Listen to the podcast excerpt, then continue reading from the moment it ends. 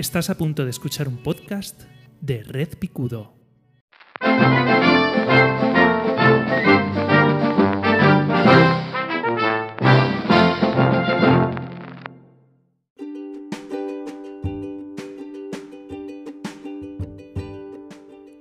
Bienvenidos, bienvenidas a un nuevo episodio de Mi opinión no demandada. Hoy estamos a... ¿Qué día estamos hoy? Hoy estamos a 30 de eh, enero. Se nos acaba el primer mes del año. Ya, si antes de ayer fue Nochevieja. Eh, 30 de enero de 2023. Yo soy José Vivaeza. Y hoy voy a...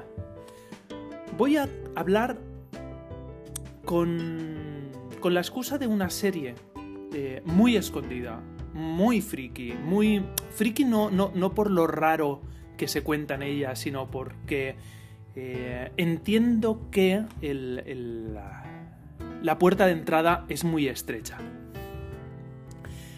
Hay una serie en Netflix que se llama El restaurante de medianoche, Historias de Tokio. una serie muy pequeñita, muy humilde, mm, de un restaurante mm, también muy pequeñito y muy humilde, eh, del barrio de Shinjuku, creo que se llama, ¿vale? Bueno, da lo mismo cómo se llama el barrio, de Tokio. Es un restaurante peculiar, es un restaurantito de apenas a lo mejor nueve personas, el típico restaurantito en el que la gente se sienta alrededor de... se sienta en la barra y eh, en el centro está el cocinero que va sirviendo a la gente que entra pues algo de comer que le piden todo fuera de carta, es, peculiar porque cada episodio está eh, vehiculizado por un, por un plato en concreto que es el favorito del cliente del que van a hablar o de la historia del cliente que van a hablar en ese, en ese episodio. Y eh, tiene la particularidad de que, como dice el título, es un restaurante de medianoche. Abre de, de medianoche, de las 12 de la noche, hasta las 7 de la mañana. ¿no? Bajo la premisa de que, bueno, cuando acaba el día y eh, la gente eh, sale del trabajo, algunas personas deciden hacer una parada antes de llegar a casa. Esa es la premisa. Eh, y bueno, va a ir hablando poquito a poquito pues de la gente que se reúne en torno a esta peculiar mesa. Mm, creo que son 10 episodios en total. Yo voy por el séptimo, no he terminado la serie porque quiero paladearla. Es una serie eh, con la que irse a la cama con una sonrisa, ¿no? Al, final de la noche, ¿no? Al final del día ves uno o dos episodios y te congratulas con el ser humano porque eh, las historias que se cuentan en esta serie son historias muy humanas, muy sinceras, muy tiernas y, eh, y yo creo que dan bastante para Em, entender un poco lo que quiero decir con el episodio de hoy, ¿no? En el episodio de hoy hablo de un poco del relativismo del bien y del mal, ¿vale? Y me voy a explicar. Yo me considero. Yo me. Esto, esto queda súper. súper de. mirar a la gente por encima del hombro, ¿no? Yo me considero un humanista. Entendido un humanista. Entendido humanista o entendiendo humanismo como eh, perspectiva o paradigma por el cual eh, se tiene una visión optimista del ser humano. ¿De acuerdo? Yo, yo me considero un humanista porque a pesar de que mm, me doy cuenta de que hay gente bastante imbécil, la semana pasada ya hablé yo de que, de que me había convertido en alguna ocasión en un gilipollas, eh, a pesar de que hay individuos que son dignos de convertir en abono de forma inmediata, eh, yo tengo una visión optimista del ser humano en cuanto a especie, ¿no? O sea, como construcción yo soy optimista. El problema está en que nos hemos montado una vida que es una puta mierda. Ok. Eh, entendido esto, el restaurante de medianoche nos propone una serie de historias en las cuales, cuando entendemos el contexto de sus protagonistas, es muy difícil juzgarlos. ¿no? Al final, eh, juzgamos, juzgamos los hechos, no juzgamos a las personas. y eh, cuando te presentan sus contextos, sus pasiones, ¿no? la importancia de entender eh, cómo hemos llegado hasta este punto, pues eh, es muy difícil hacer un juicio absoluto de si lo estás haciendo bien o lo estás haciendo mal. Yo, si no lo sabéis, yo soy psicólogo. en, mi, en mi consulta mm, me encuentro eh, multitud de, historias, ¿no? Y eh, mucha gente me, me dice, ay, es que yo lo hice mal, es que yo tendría que haber hecho esto o tendría que haber hecho esto otro. Y yo suelo responder de la siguiente manera. Si pudieras volver a atrás, eh, dándote cuenta de cuáles eran tus circunstancias, ¿habrías actuado de otra forma? sí, porque eh, yo lo habría hecho así o lo habría hecho así. Y le digo, sí, claro, sabiendo lo que sabes, pero con lo que sabías por aquel entonces, con tu contexto, con tu edad, con tu conocimiento de cómo funcionaba el mundo, ¿tenías alternativa? Y muchas veces la gente me responde que no. Muchas veces la gente me responde que al final las cosas eh, se, se desarrollaron como se desarrollaron y, no se desarrollaron de otra forma. Es decir, eh, esto es lo que hay. Voy a darle la vuelta al micrófono porque creo que estoy hablándole mal. No, no, no, estoy, viendo, estoy hablando. ¿Haciendo bien? Bueno, no lo sé. Igual, igual da fallos en el audio, eh, ya me lo diréis, ¿vale? Intento retomar. La cuestión es que es muy raro que tomemos decisiones equivocadas a sabiendas. Es decir, eh, sabiendo que me estoy equivocando, voy a hacerlo así, ¿no? Hay gente que sí que es cierto que hace lo que se llama huidas hacia adelante, es decir, eh, en vez de pararse y decir, vale, como dijo aquel, eh, lo siento, me he equivocado, no volverá a ocurrir, tira para adelante y dice, bueno, pues con lo que hay vamos con todo, a tope, ¿no? Eso es, eso es relativamente raro, ¿no? Que sabiendo que nos estamos equivocados, tiremos para adelante por puro orgullo, porque aquí no se da un paso atrás ni aunque sea para coger carrerilla, ¿no? Pues, eh, en esta serie vamos a ver una serie de personajes que se equivocan, que la lían, que cometen errores, que lo pasan mal. Eh, porque es que tienen unas circunstancias como muy determinadas, ¿no? O sea, hay, una historia muy graciosa de un señor que su, que, su madre muere. Eh, esto no es ningún spoiler. la, madre muere cuatro años antes de la emisión del episodio, por decirlo de alguna manera, de, que empiece la historia. Y él está muy preocupado por la vida y por la muerte. Porque dice, es que claro, el día que yo me muera, como yo estoy soltero, nadie se va a hacer cargo de mis cosas. Y resulta que el, día que yo me muera, como no tengo familia, entrará a mi casa y van a ver que tengo una colección extensísima de películas porno que son un... Que, es que son únicas, porque son películas porno eh, con una calidad artística excepcional. Y le dicen, pero tíralas ya, tú, ¿no? O sea, tíralas tú antes de que vengan y tal. Y dice, no, no puedo, porque son unas películas porno muy buenas y tal. Es muy, es muy, es muy tierno, es muy tierno ver cómo eh, el protagonista se avergüenza profundamente de su obsesión tema de si eh, la pornografía está bien o está mal eh, da, para da para otro debate, ¿vale? O sea, la pornografía, cuidado, está profundamente mal. No voy, no voy a venir yo aquí a, defenderla porque de repente en una serie un protagonista que me parece tierno su obsesión eh, la, lleva adelante, ¿vale? O sea, la pornografía en ningún caso es arte, ¿vale? Eso quede, quede muy claro. Pero en, en esta historia, enmarcado en esta ficción, ¿vale? Eh, me resulta muy entrañable como una persona, como este personaje, lo pasa profundamente mal porque le dará mucha vergüenza el día que se muera cuando entren a su, a su apartamento y descubran su extensísima colección de eh, DVDs porno, que es que algunos son un tesoro nacional, dice él, ¿no? Y le pide por favor al, al, al, dueño del restaurante, lo llaman maestro, eh, le, pide por favor que si el día que se muera que se cuele en su casa y lo tire, porque él es incapaz de tirar esas, esas cintas porque les tiene como mucho aprecio, ¿no? Y vive, y vive eh, profundamente torturado, ¿no? Eh, en este mismo episodio hay un inspector de policía que le ayuda a, encontrar por qué la madre muerta viene en forma de fantasma. Eh, no, es una, no es una serie de miedo. tiene momentos de drama y tiene momentos de comedia. Eh, pero no es una serie de miedo, ¿vale? Es un fantasma que es, una representación del fantasma, ¿no? Es una señora vestida de, los típicos fantasmas japoneses que es un fantasma con, una ropa blanca y ya está. No da miedo, ni muchísimo menos, ni asco, ¿vale?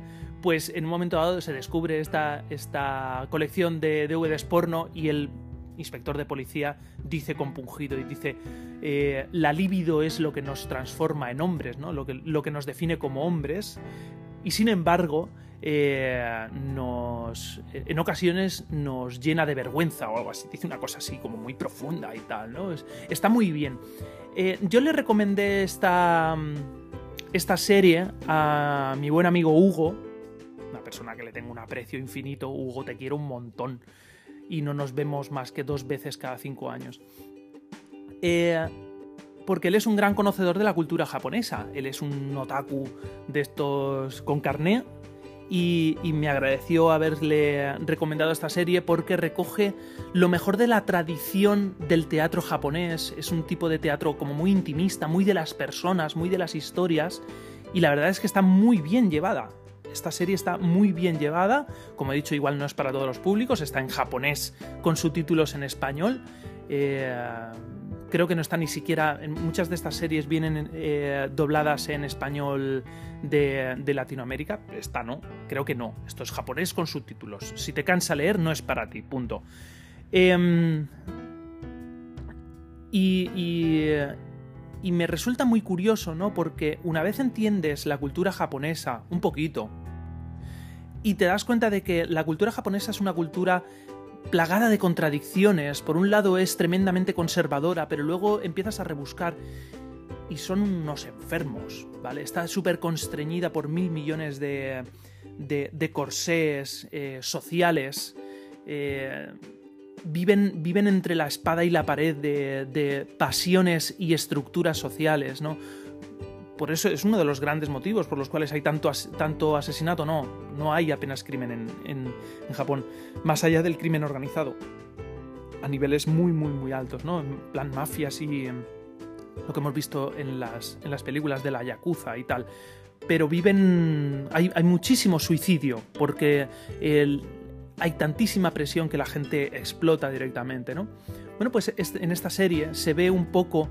Se ven estas contradicciones.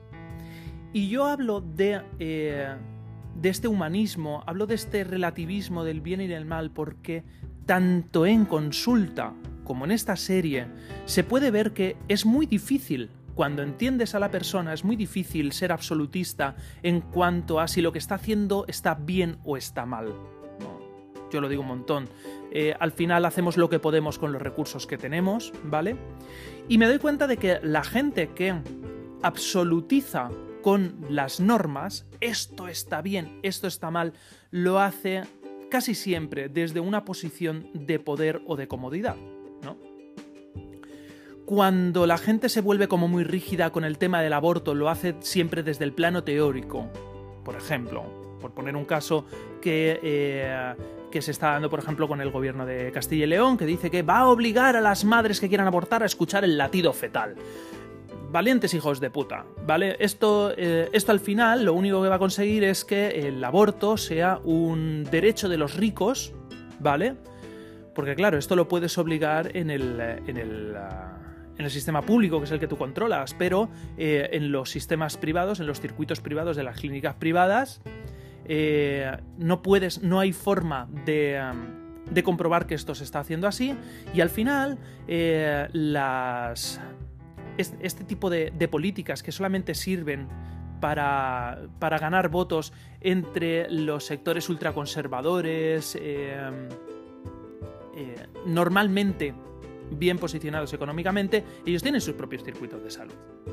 eh, no pasan por estos circuitos de salud y si eh, las mujeres que por circunstancias, las que sean, de nuevo, hablo de que cada circunstancia, cada persona tiene sus circunstancias, tiene que recurrir a una interrupción voluntaria del embarazo, no tienen cojones de llamarlo por su nombre, que es interrupción voluntaria del embarazo, la interrupción es voluntaria, el embarazo no siempre,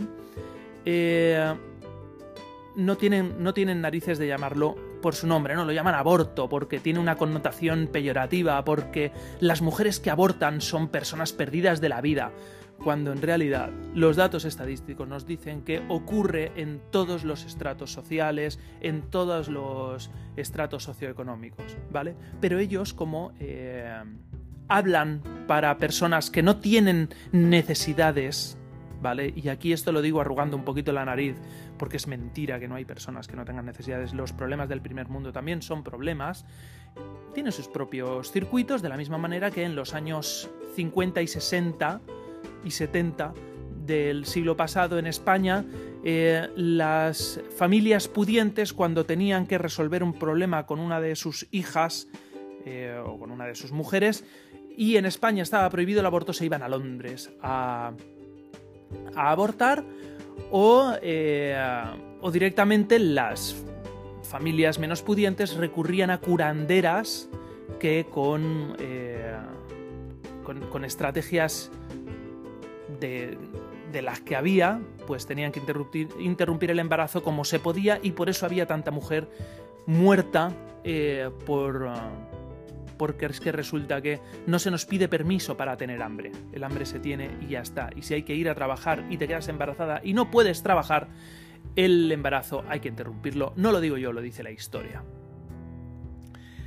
Por esto de eh, la... Eh, la, dificultad de ser absolutista con los juicios. Cuidado, porque solo si hablas desde una posición de comodidad te puedes permitir el lujo de ser absoluto, desde el desconocimiento, desde lo teórico y desde si te da igual todo, porque en realidad no estás eh, haciendo políticas para todos, sino solamente para tus fieles seguidores de tu iglesia. ¿De acuerdo? Entendiendo iglesia como un conjunto de creencias y dogmas. No estoy hablando de la iglesia católica, ¿vale? Eh, bueno, pues yo os aconsejo eh, en esta opinión no demandada que le deis una oportunidad a eh, Restaurante de Medianoche, eh, Historias de Tokio, Midnight Dinner, creo que se llama en inglés, en japonés no lo sé cómo se llama, ¿vale? Le deis una oportunidad y me acompañéis en esta fantástica aventura de conocer los entresijos del ser humano. Vais a encontrar en esta serie personajes absolutamente adorables incómodos desde el punto de vista de la corrección moral, ¿vale? Vais a encontrar ahí un personaje que eh, me resulta absolutamente entrañable, que es eh, un... una mujer trans mayor, ¿vale? Es una anciana trans. Eh, que esto apenas se ve, ¿vale? O sea, estamos muy acostumbrados en este punto de la historia de lo woke, eh, de la indignación, de la agenda, de que ahora es que ahora resulta que todos son negros homosexuales y, lesbianas eh, alegres. No, discúlpame, ¿vale? O sea, eh, eso es una caricatura, luego la realidad es muy diferente y las personas trans también se hacen mayores. ¿eh? Que no es una moda, ¿sabes? ¿sabe usted? ¿Vale? Pues hay un personaje eh, eh, así y, es para darle un abrazo y para quererle mucho, muchísimo. Em, todos, todos, incluso el más mezquino de todos, lo acabas entendiendo y eh, te acabas dando cuenta de que al final es simplemente una persona que es esclava de sus pasiones, ¿no? Como en aquella canción de Franco Battiato, ¿vale? Y poquito más, eh, yo, en mi opinión no demandada, no es de nuevo, si, estoy haciendo un episodio sobre lo relativo y no sobre lo absoluto, no puedo ser absoluto con mis conclusiones. Esto es, eh, yo te muestro y tú sacas tus propias conclusiones, ¿vale? Échale un vistazo, me pones en comentarios, si quieres, eh, qué te ha parecido, si la has visto o si estás absolutamente en desacuerdo. Pues yo no solamente pondría a las madres que deseen abortar a escuchar el latido, sino yo le daría a comer su propio bebé. Esto es una barbaridad. ¿vale? ya, eh, saliendo del tiesto un poco para... Eh, es que el lunes por la mañana.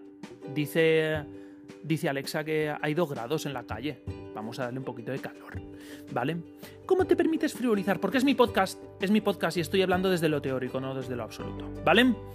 Eh, ya está, hasta aquí. José, qué bien has empezado, qué mal has terminado. Poco más, poco más. Vamos a empezar con el día 9 y 19, 9 y 20 de la mañana del lunes 30 de enero. Eh, la cuota de autónomo acaba de pasar y me van a cobrar enseguida eh, los impuestos. Eh, déjame estar amargado. Un saludo muy grande, nos escuchamos la semana que viene en un nuevo episodio de Mi Opinión No Demanda. Un saludo.